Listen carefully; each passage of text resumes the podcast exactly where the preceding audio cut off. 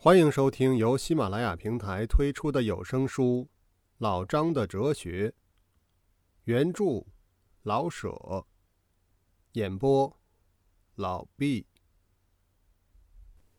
第二十七集。赵四何许人也？戏园饭店找不着他，公园文社找不着他，他在我们面前。只在德胜桥摔破了腿，后来把李应介绍到救世军去。只知道他是赵四儿。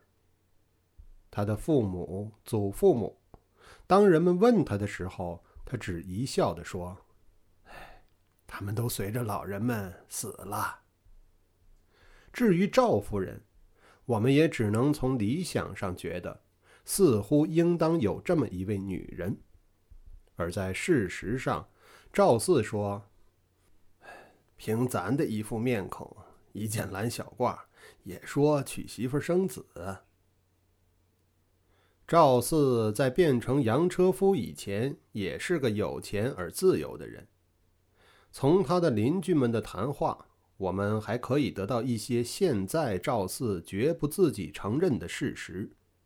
听说他少年的时候也颇体面。而且极有人缘在乡里之中。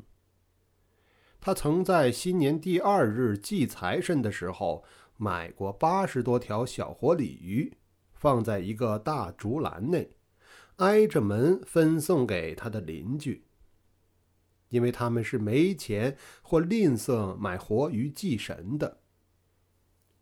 他曾驾着白杜鹰，拉着黄尾犬，披着长穗羊皮袍。带着烧酒牛肉干到北山山环内去拿小白狐狸，灰色或草黄色的看见也不拿。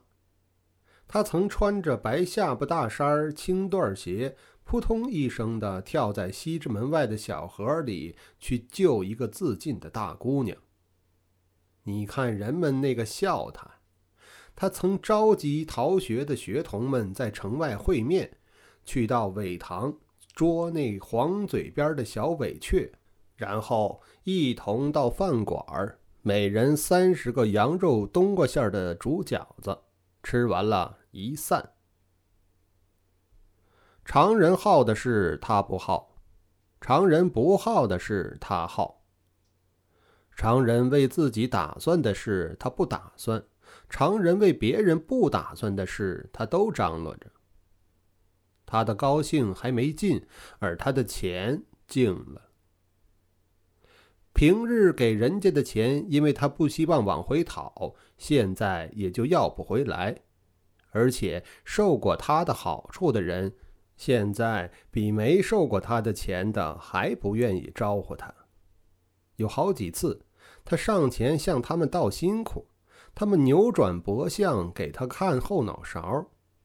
于是赵四去到城外，捡了一堆砖块，在城墙上用白灰画了个圆圈，练习腕力和瞄准，准备打他们的脑瓢。在赵四想，这不过是一种游戏，有钱的时候用饺子耍你们，没钱的时候用砖块耍你们，性质本来是一样的。谁想头部不坚固的人们只能享受煮饺子，而受不住砖块有一次，竟打破了一个人的脑袋，而咕咚咕咚的往外冒动物所应有的红而浓的血。于是赵四被巡警拿到监狱中，做了三个月的苦力。普通人对于下过狱的人们。往往轻描淡写的加以绰号曰土匪，而土匪们对于下过狱的人们，则以加名曰好汉。哪一个对呢？不敢说。赵四被大铁链锁着的时候，并不觉得自己是土匪，也不自认为是好汉，因为要是土匪，他的劣迹在哪里呢？要是好汉。为什么被人家拿锁疯狗的链子拴上了？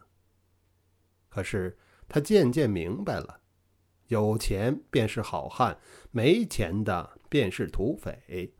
他也明白了，人们日用的一切名词并没有定而不移的标准，而是另有一些东西埋伏在名词的背后。他并没改了他旧日的态度，他只是要明白到底怎么样才算一条好汉。而深入监狱，倒像给了他得以深思默想的好机会。有钱是好汉，没钱是土匪。他又重新估量了，他又悟出一条笨道理来：作为好汉，不一定靠着钱。果然，肯替别人卖命，也许比把钱给人家更强。假如不买鲤鱼分送给邻居，而替他们做几桩卖力气的事儿，或者他们不至于把我像鲤鱼似的对待。鲤鱼是冷血动物，当然引不起热血动物的好感。他想到这里。于是去找牢中的难友讨论这个问题，有的告诉他，帮助别人是自找无趣，金钱与心力是无分别的，因为不愿帮助人的，在受别人帮助后，不会用自己不愿帮助别人的心想明白别人有爱人的心。不图便宜，谁肯白白替别人做事啊？有的笑而轻慢地说：“假若你把砖头打在国务总理脑袋上，你早到法国兵营或荷兰使馆去享福了。用砖头打普通人，是和给钱与他们一样，不生好结果的。”有的说：“到底金钱是有用的啊，以金钱买名誉是货真价廉的。”你以前的失败，是因为你的钱花的不当，而不是钱不肯叫你做好汉。在正阳门大街上给叫花子办个同源，比在北城根舍整套的棉衣还体面。半夜出来要饭的，是天然该挨饿的。聪明而愿做好汉的，谁肯半夜黑影里失钱做好人呢？赵四迷惑了，而在夜静的时候，自己还觉得自己想的对。于是他出狱之后，早晨把家里的零碎东西拿到早市去卖，下半天儿便设法帮助别人，以实行他做好汉的理想。有一次，他把一个清道夫的水瓢抢过来，替他往街心洒水，被巡警打了几拳。而且后来听说，那个清道夫也被免了职。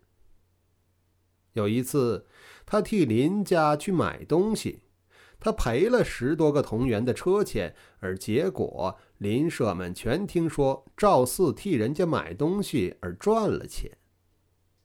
有一次，他替一位病妇半夜里去请医生，医生困眼朦胧的下错了药。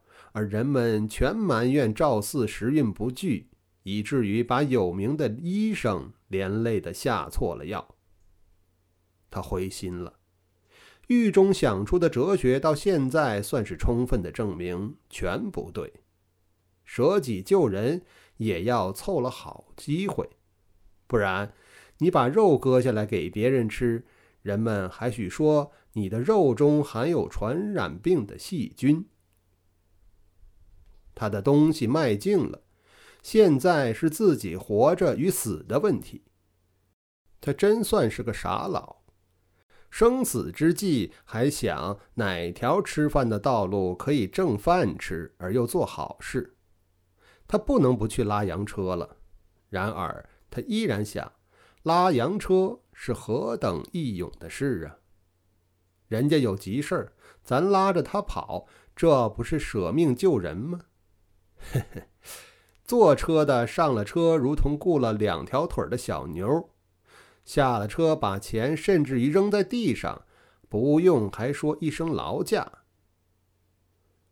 更难堪的，向日熟识的人，以至于受过赵四的好处的人，当看见他在路上飞跑的时候，他们嚷：“赵四，留神地上的冰，别把耳朵跌在枪子里，跌进去了可就不方便听骂了。”他从前认识的和尚道士们称他为施主，为善人，现在却老着面皮向他说：“诶，拉洋车的，庙前不是停车处，滚！”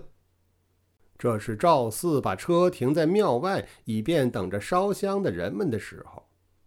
其实，拉洋车的或是洋车夫这样的头衔儿，正和人们管教书的叫教员。住在南海的那位先生叫总统，有同样的意义。赵四绝不介意在这一点上，不过有时候巡警叫他切八义、傻当当，赵四未免发怒，因为他对于这些名词完全寻不出意义，而且似乎穷人便可以任意被人呼牛唤马，而毫无抵抗的能力。以上是第二十七集的内容，感谢您的收听。